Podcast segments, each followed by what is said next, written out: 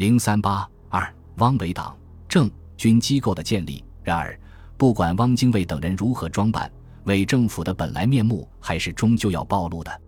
因为一切伪装只能在日本人容忍的范围内进行，越出范围是绝对不允许的。汪精卫非常想把华北控制在自己手里，由于华北临时政府得到日本献地驻军的支持，汪精卫的一切努力全部落空。最后只能默认华北伪政权的独立状态。为给汪精卫保留一些面子，日本同意将华北临时政府改名为华北政务委员会，名义上归汪政府领导。为明确双方权限，在汪政府成立前夕召开的中央政治会议上，专门制定了华北政务委员会组织条例，允许其享有极度的自治行政权。这一规定不仅使汪政府无法插足华北，而且在政治上也大失面子。汪精卫深知，在侵华日军刺刀的保护下是无法维持独立形象的，所以在新政府筹建的同时，也加紧拼凑一支名义上归自己指挥的军队。这也是汪精卫集团蓄谋已久的计划。在公开叛离抗日阵线之前，汪精卫等人即策划依靠云南。四川和两广的地方军阀部队组建所谓和平军，再成立伪政权。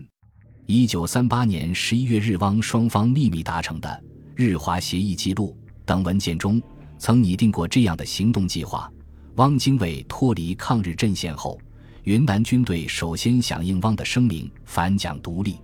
其次，四川军队起来响应，广东军队以及其他战线上的军队。有不少也是谅解这一运动的。日本军队对上述军事行动予以协助，并为中央军的讨伐制造困难。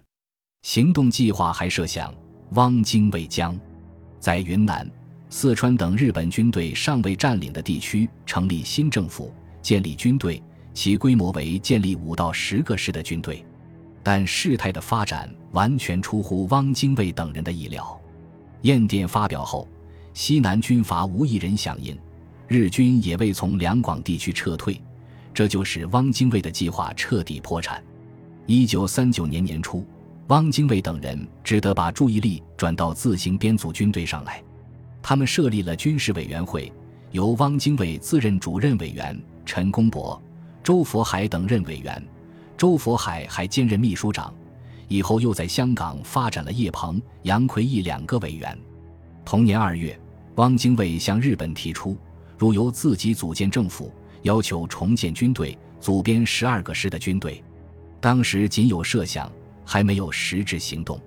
指汪精卫赴日本访问，其行动计划得到日本首肯之后，才与租府活动同时开展。同年秋季，军事委员会移至上海愚园路汪精卫住宅，由汪氏自任主席，委员有周佛海、刘玉芬。郑大章诸人，其主要工作是收罗北洋军阀以来的失意军官、兵痞首脑、杂牌部队头目。对原西北军人员的策反，由刘玉芬、郑大章负责；对原东北军方面，由鲍文岳、杨玉坤负责。武汉和江苏地区分别由叶鹏和臧卓进行联络。同年十二月，在上海开办中央陆军军官训练团，有八百余名学员参加。由汪精卫任团长，叶鹏任教育长，同时还在上海组建一个警卫旅，充当汪精卫等人警卫之用。与此同时，汪精卫、周佛海还在上海成立和平建国军总指挥部，由王天木任总指挥，负责收罗江浙皖一带的游杂部队、国民党溃兵及土匪，编组和平军。另外，在日本特务机关的撮合下，以丁默村。李士群为投资的特务机关，也于一九三九年夏季与汪精卫一伙合流，成立伪国民党中央特务委员会和特工总部。从此，汪精卫集团有了特务机关和特务武装。一九四零年三月，汪伪国民政府成立时，仿照原南京国民政府的政治体制，正式设立直属国民政府的军事委员会，同行政、立法、司法、考试。监察等五院并列，军事委员会为全国军事最高机关，其执掌为关于国防绥靖之统帅事宜、军事章制、军事教育方针之最高决定、军费支配、军备重要补充之最高审核、军事建设军队编遣之最高决定及中将及独立任务少将以上任免之审核。军事委员会由汪精卫任委员长，内设常务委员九人，委员若干人。以后除常委基本未动外，委员陆续补充，最后增加到近五十人。汪伪军事委员会设有一批直属主管机关，参谋本部为最高参谋机关，掌理国防及用兵事宜；军事参议院为最高军事咨询机关，另外还有军事训练部、政治训练部以及航空署和办公厅。汪伪军事机构的设置，开始一个阶段实行军令与军政分权制度，军令属于军事委员会，掌管军事情报、参谋、军队调遣。作战指挥、部队训练等事项，军政则归属行政院，在行政院设置军政部，管理全国陆军行政事宜；设置海军部，管理全国海军事宜。凡属军需、军制、军械等方面的事务，均归军政、海军两部掌管。但这两部同时又受军事委员会统辖。另外，在军事委员会还设有海军军令处，掌管海军军令。除上述制度之外，汪伪政府的军事法规也大部习用原南京国民政府的旧制。伪军政部长鲍文岳曾说：“国府还都一时，即遵照中正会之决议，通令各军事机关，根据二十六年十一月十九日以前一切法令，按照现在情形详密审查，其无挚碍者，一律沿用。”实际上，并列设置陆海军管理机构的做法，已经采用了日本的模式。汪伪军事委员会在地方的最高军事机构为绥靖主任公署和绥靖指挥部，其职责为办理各省区及协商临街边区绥靖事宜。凡各管区内之军队及地方团队均归其指挥。至太平洋战争爆发前陆续成立的机构有：苏浙皖绥靖总指挥部，总司令任员道，司令部设于南京；苏豫边区绥靖总司令部。总部设于商丘，闽粤边区绥靖总司令部总部设汕头，苏皖边区绥靖总司令部总部设东台。此外，还有开封绥靖主任公署、武汉绥靖主任公署。在华南地区，则设军事委员会委员长驻广州办事处。在南京设首都宪兵司令部。在汪精卫的势力无法到达的华北地区，也设立华北绥靖总司令部。以齐燮元为总司令，总部设北平。其后，根据日本侵华战略的需要及汪政府内部的矛盾，其机构与人事曾做过多次改组和调整。汪伪军事机构建立后，加快了收编、改编和组建伪军的步伐，以扩充其军事力量。首先，将维新政府的伪军全部收编，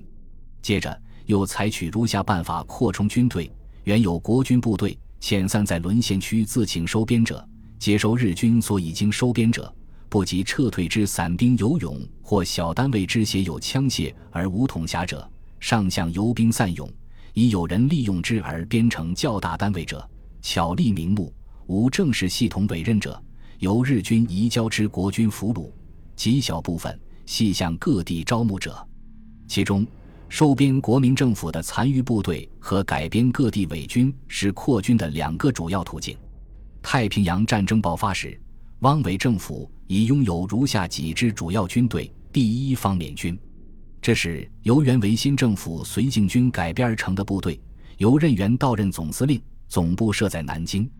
下辖南京、湖州、杭州、泸州、蚌埠、苏州、芜湖七个绥靖区，七个师。两个独立旅，一个教导旅，两个独立团。和平救国军第一军，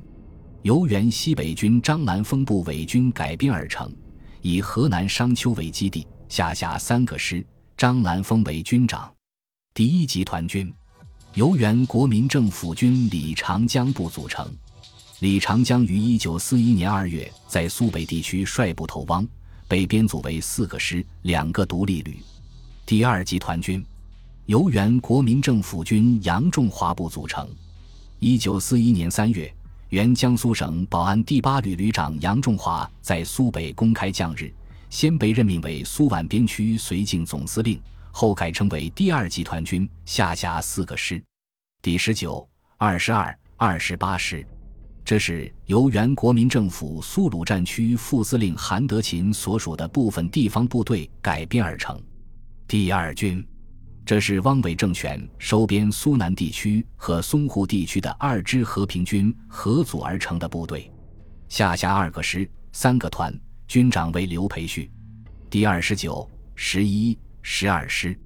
这是在武汉地区先后收编的三支地方部队。闽粤边绥靖军和第二师、三十师，这是在福建、广东地区先后收编的几支地方部队；第三十一师独立第三、四、十一旅，这是在安徽、山东地区收编的几支地方部队。此外，还有南京的陆军中央军官学校与中央海军学校，这两校规模不大，主要为培训军队干部之用。汪伪政府党政。军机构框架构筑完成之后，即以独立政府的形象出现在国际政治舞台上，同日本政府进行所谓外交谈判，使日本种种侵华罪行合法化。本集播放完毕，感谢您的收听，喜欢请订阅加关注，主页有更多精彩内容。